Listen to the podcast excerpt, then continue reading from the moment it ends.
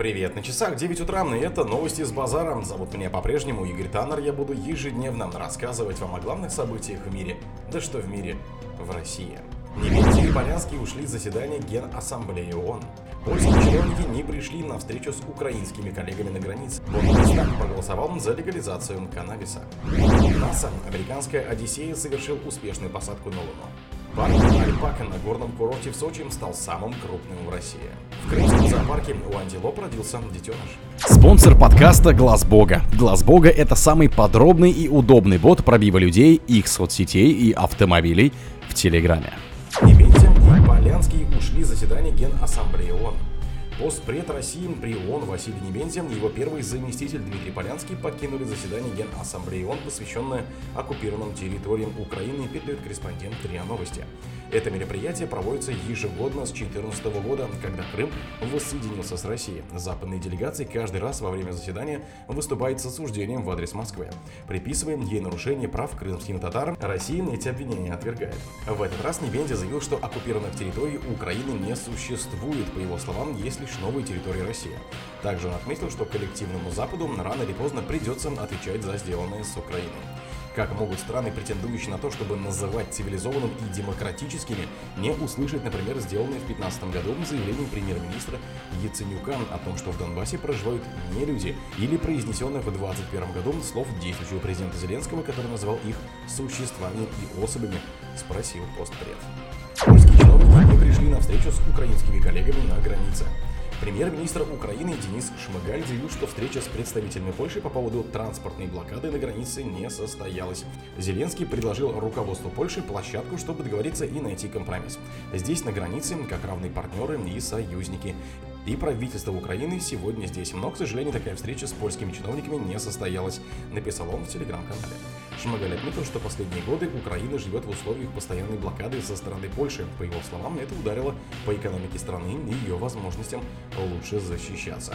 В свою очередь, президент Польши Анджей Дуда заявил журналистам, что не видит смысла вести переговоры с местными фермерами, так как обсуждать эту тему надо в Брюсселе. О чем мы должны вести переговоры на границе с фермерами, чтобы они перестали протестовать? На мой взгляд, они правы, подчеркнул глава государства. Бундестаг проголосовал за легализацию каннабиса. Бундестаг принял законопроект, призванный упорядочить и частично легализовать потребление каннабиса в Германии. Голосование транслировалось в прямом эфире на сайте немецкого парламента. Как уточняется, инициативу поддержали 407 депутатов, против выступили 226, и еще четверо воздержались. Проект по легализации употребления каннабиса в Германии подготовили для внесения на рассмотрение в Еврокомиссию в октябре 2022 года.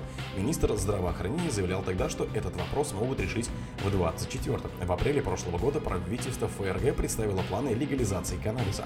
Согласно законопроекту, потребители в возрасте от 18 лет не будут нести уголовной ответственности за владение наркотическим веществом массой до 25 граммов и выращивание до трех растений. НАСА, американский Одиссей, совершил успешную посадку на Луну.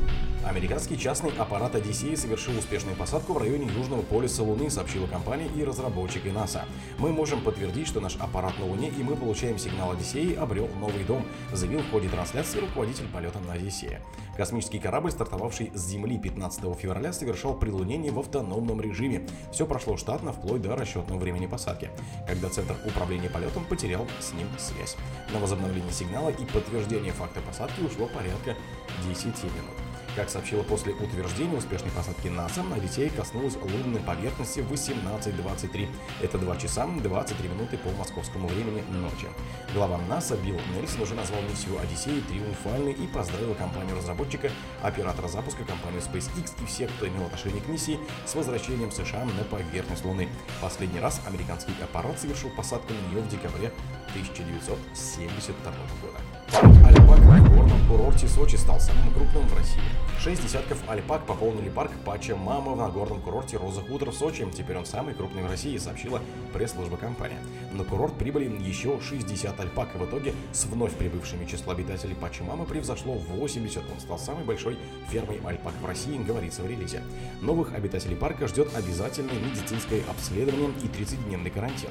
Все это время они будут находиться в отдельном вольере под круглосуточным наблюдением опытных ветеринаров. По словам операционного директора Пача Мамы Ирины Чайкиной, альпаки прибыли в парк из питомников европейских стран. Это 16 самцов и 44 самки. Перевозка заняла 4 дня, для чего организовали специальный автопоезд. Не обошлось в дороге и без приятных сюрпризов. У одной из альпак в пути родился малыш, их называют Крия. Это говорит о том, что путешествие в Сочи было очень комфортным, сказала Чайкина. В Крымском зоопарке у антилоп родился детеныш. В Крымском зоопарке Бахчисарайского парка «Миниатюра» в семье антилоп родился детеныш, сообщил директор Виктор Жиленко. В семье антилоп родилась малышка, маму с потомством поселили в отдельном вольере, где сухо и теплее, чем на открытом воздухе, рассказал Жиленко журналистам. По его словам, антилопы Кана могут быть весьма агрессивными при защите потомства. Они не боятся даже больших хищников и, защищая малышам, готовы поднять на рога кого угодно, добавил он. Поэтому сотрудники зоопарка сочли, что маме в вольере будет гораздо спокойнее, а маленькой антилопе гораздо теплее и комфортнее. По словам руководителя парка, к ним в окошко периодически заглядывает отец. Наверное, чтобы передать привет, уточнил он. Ленка отметил, что молоко кан в разы полезнее, чем коровье, так как содержит больше белков и жира. Другие события их в это же время не пропустите. У микрофона был Гританов.